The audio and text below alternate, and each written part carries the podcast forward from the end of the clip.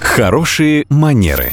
Как произвести впечатление и избежать неловких ситуаций, расскажет преподаватель по современному этикету Татьяна Баранова. Здравствуйте! Сегодня все активнее появляются лозунги касательно отстаивания гендерного нейтралитета на работе. Особенно это актуально для стран Запада. Но и у нас уже можно столкнуться с подобными тенденциями.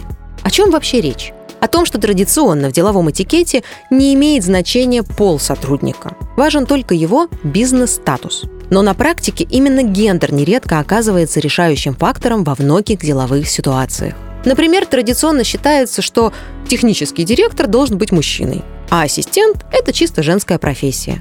Хотя в России запрещена дискриминация по половому признаку, все же нередко такое происходит.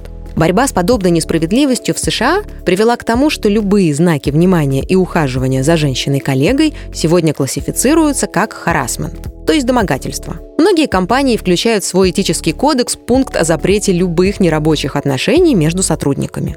А за соответствующее нарушение увольняют своих сотрудников причем любого уровня. Так, в прошлом году свой пост покинул глава корпорации Intel а главред новостного портала «Медуза» подал в отставку из-за недостойного поведения на корпоративной вечеринке.